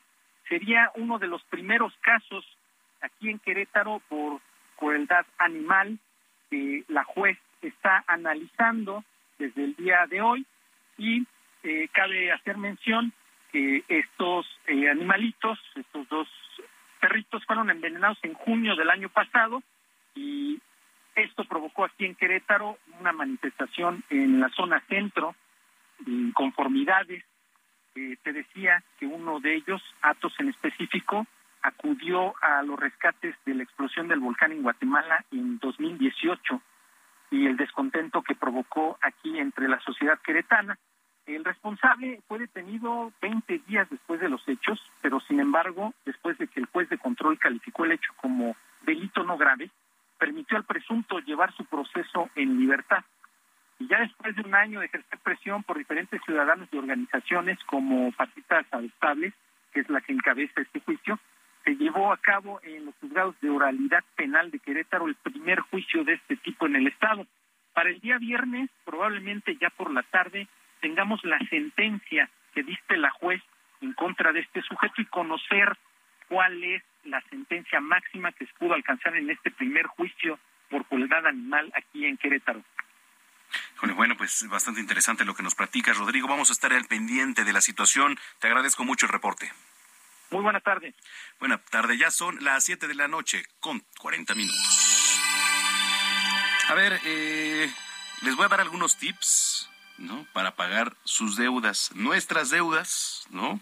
Eh, y también me da mucho gusto platicar con Juan Luis Ordaz, quien es director de Educación Financiera de City Banamex y autor del libro Tu hijo puede ser millonario. O bueno, hija o hijo, porque vienen en arroba. ¿Cómo estás? Qué gusto saludarte, Juan Luis.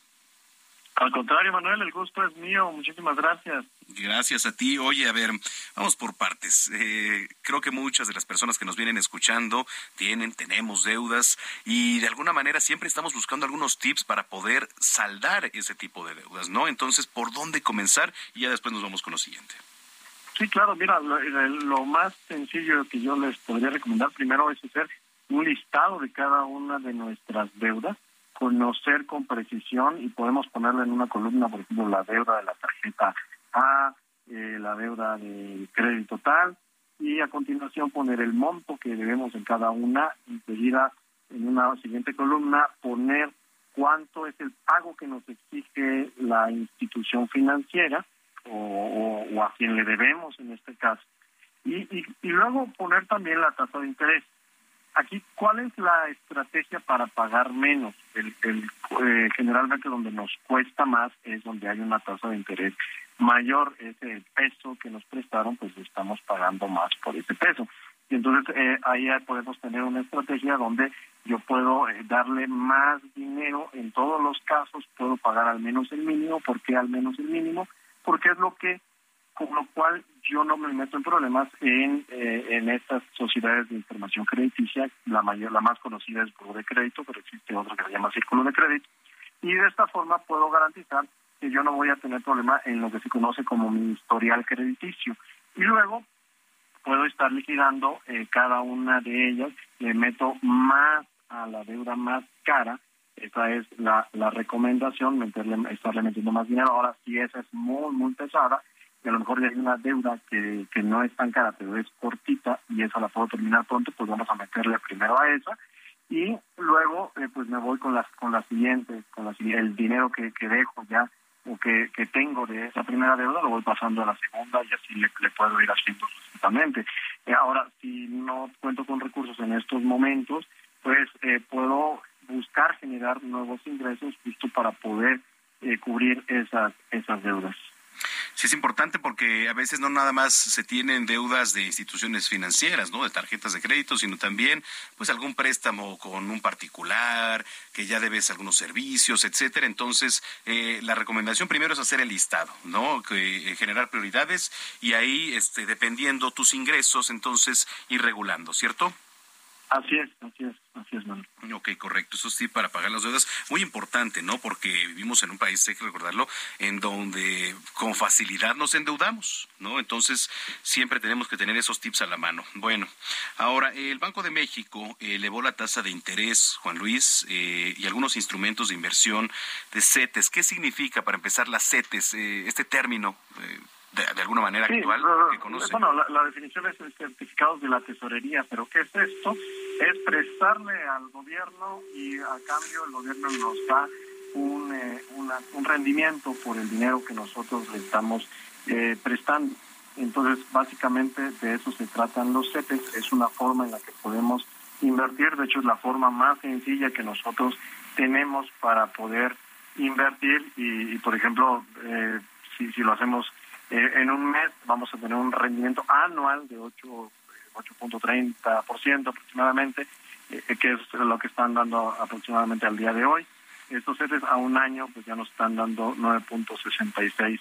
Eh, por ciento, y eh, básicamente de eso se trata, que le estamos prestando al gobierno y es no hay intermediarios, lo podemos hacer a través incluso de una página que se llama cetesdirecto.com, necesitamos solamente una cuenta, incluso los niños pueden tener una cuenta eh, ahí y pueden estar ya, ya invirtiendo. Oye, eso es interesantísimo. ¿Qué tanta confianza le generan las CETES a, los mexicanos? ¿Realmente invierten? ¿Han estado invirtiendo? Mira, pues es, eh, el número, la proporción de mexicanos que, que invierten en general es relativamente baja eh, en términos generales, de acuerdo con la encuesta nacional de inclusión financiera, de 100 personas que ya tienen una cuenta que, que ya podrían invertir únicamente lo hace eh, el 4%, menos del 4% de hecho. Entonces, eh, pues es relativamente baja la proporción de mexicanos que pone su dinero a trabajar. Sí, sí es difícil, es, es complicado, pero bueno, pues ahí está una opción a través de CETES. Oye, y finalmente estaba poniendo en contexto al momento de presentarte que eres autor del libro Tu hijo puede ser millonario. Hijo o hija, pueden ser millonarios. Eh, ¿cómo, ¿Cómo pueden ser millonarios? A ver, platícanos, Juan, por favor, Juan Luis.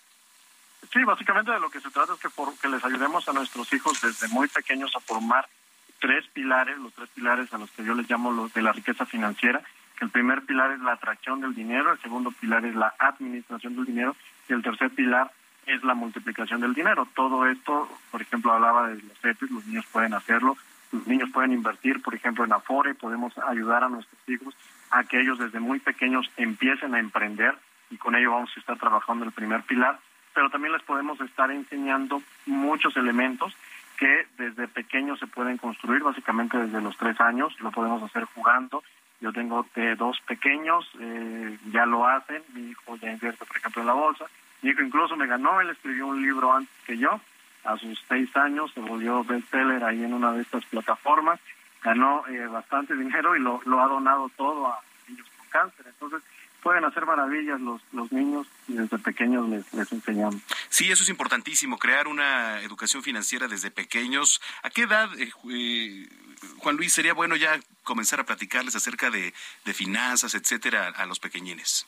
desde los tres años, de hecho en, el libro van a encontrar recomendaciones de cómo hacerlo. De hecho, todos tiene que hacer como parte de la vida diaria y con juego. Eh, son las formas en las que más fácilmente aprende un niño y pueden aprender temas incluso complejos si nosotros no tenemos a veces esas herramientas para poderlo hacer o, incluso el conocimiento eh, lo podemos aprender junto con nuestros hijos. Incluso eso puede ser muy significativo para ellos, que nosotros junto con ellos podamos aprender de diferentes temas. Uno de los eh, elementos pues es el emprendimiento y lo pueden hacer los niños desde muy pequeños, si algo tienen es mucha imaginación, creatividad, curiosidad, tenacidad, entonces hay que aprovechar todo eso que finalmente en la edad adulta se llega a perder.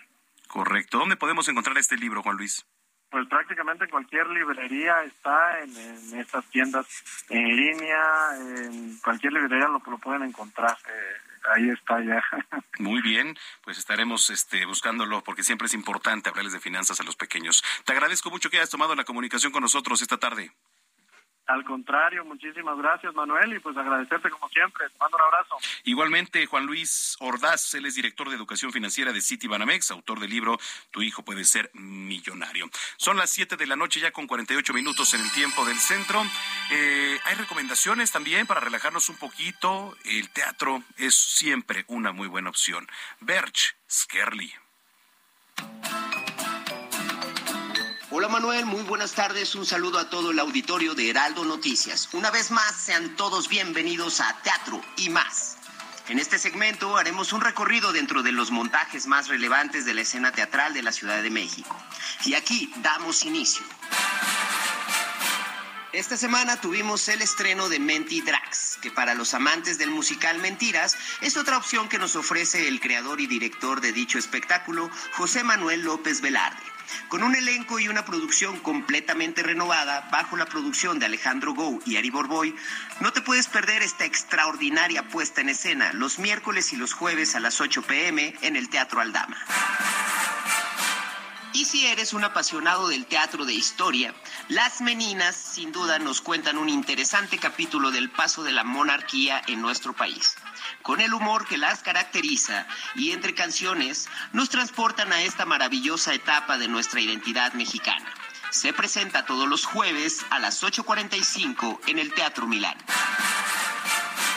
Y para finalizar la recomendación de esta semana, platicaremos acerca de un montaje que está rompiendo las barreras de audiencia Siete veces a Dios es un montaje donde de una manera muy natural se aborda el amor de pareja y sus altibajos a lo largo de una relación llena de matices, colores, errores y aciertos, impregnando al público de momentos maravillosos dentro de las relaciones de pareja, pero asimismo creando una conciencia de cómo las relaciones de amor pueden evolucionar hasta romper los paradigmas de la sociedad. Con música de Janet Chao y dirección de Alan Estrada, que además es escritor y productor, Siete veces a Dios sin duda es una obra maestra del teatro contemporáneo en México. No se pueden perder esta maravillosa puesta en escena los días viernes a las 9, sábados a las 5 y a las 8, domingos a las 5 en el Teatro Ramiro Jiménez. Yo soy Perches Kerly y esto fue Teatro y más. Sígueme en mis redes sociales como arroba Berches y en Facebook como Berches Hasta la próxima. Bueno, pues ahí están algunas opciones por si usted quiere darse una vuelta al teatro. Estaba leyendo aquí en el área o en el apartado de tendencias de www.heraldodemexico.com.mx, pues sí, para muchos el sueño es sagrado, debido a que es un proceso natural del cuerpo que se requiere para reponer las energías que se gastan a lo largo del día. Y sin embargo, además de tener esta importancia, también es menester acostarse temprano o de lo contrario podrían aparecer otro tipo de efectos negativos. Por ejemplo, se puede perder el control de los impulsos también. Es justo en este punto cuando el cerebro comienza a emitir una serie de ideas que poco a poco introducen al individuo hacia los conocidos como placeres culpables. Y mira, un claro ejemplo de estos pueden ser la degustación de alimentos altos en azúcares y carbohidratos, fumar, pasar horas también en el celular, ¿eh? Que bueno, la, muchos de nosotros pasamos muchas horas en el celular. La noche se asocia con un aumento de los comportamientos impulsivos y aquí se consideran los datos empíricos de cuatro de estos comportamientos que son suicidio o autoagresión, delitos violentos, consumo de alcohol u otras sustancias e ingesta de alimentos y todo esto se puede leer en un estudio publicado en la revista Frontiers. Investigadores de las universidades de Harvard y Pensilvania eh, estudiaron este curioso fenómeno y generaron una nueva hipótesis denominada mente después de la medianoche, que está muy interesante, ¿eh? mente después de la medianoche. El estudio señala que el cerebro produce cambios cuando las personas permanecen despiertas durante la noche biológica eh, circadiana que comienza después de la medianoche. Y entonces los expertos explicaron a través de su trabajo que aquellos que permanecen despiertos hasta altas horas de la noche producen en su gran mayoría cambios neurofisiológicos en el cerebro y bueno, pues a consecuencia alteran la forma de interactuar con su entorno. En este caso también afecta el control de los impulsos impedidos de, de tomar cuenta las consecuencias de sus actos. ¿Qué pasa con la mente eh, después de la medianoche? ¿Qué pasa? Sin importar el motivo, los desvelos pueden contribuir incluso a la desregulación del comportamiento del individuo. Para ustedes, que se desvelan, quizá o quizá no, ojo, en este caso, por ejemplo, el insomnio, las pesadillas, el sueño breve o los trastornos del ritmo circadiano pueden producir vigilia nocturna y regulación emocional limitada. Se puede leer también en este documento. ¿eh? Por ahí les va.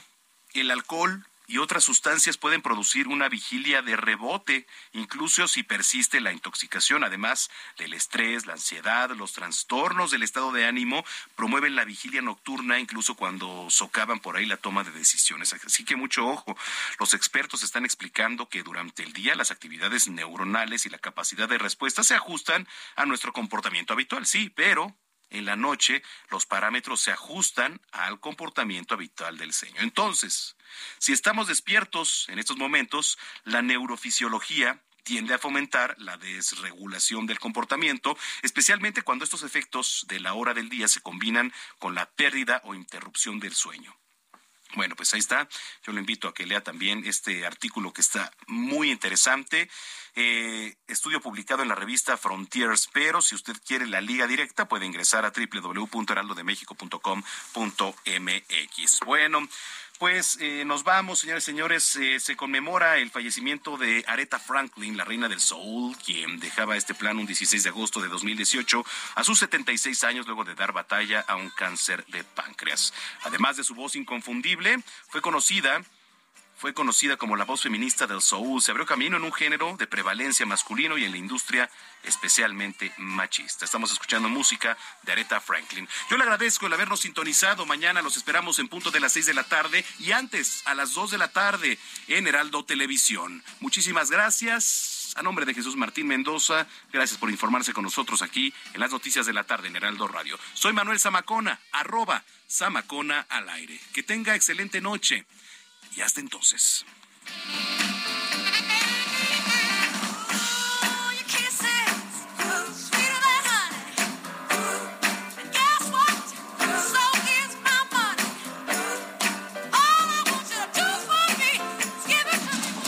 Esto fue Heraldo Noticias de la tarde con Jesús Martín Mendoza.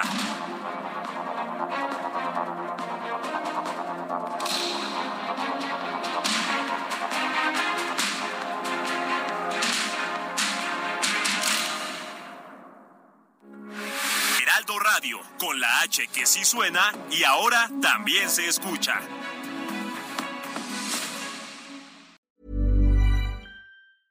Hey, it's Paige DeSorbo from Giggly Squad. High quality fashion without the price tag. Say hello to Quince.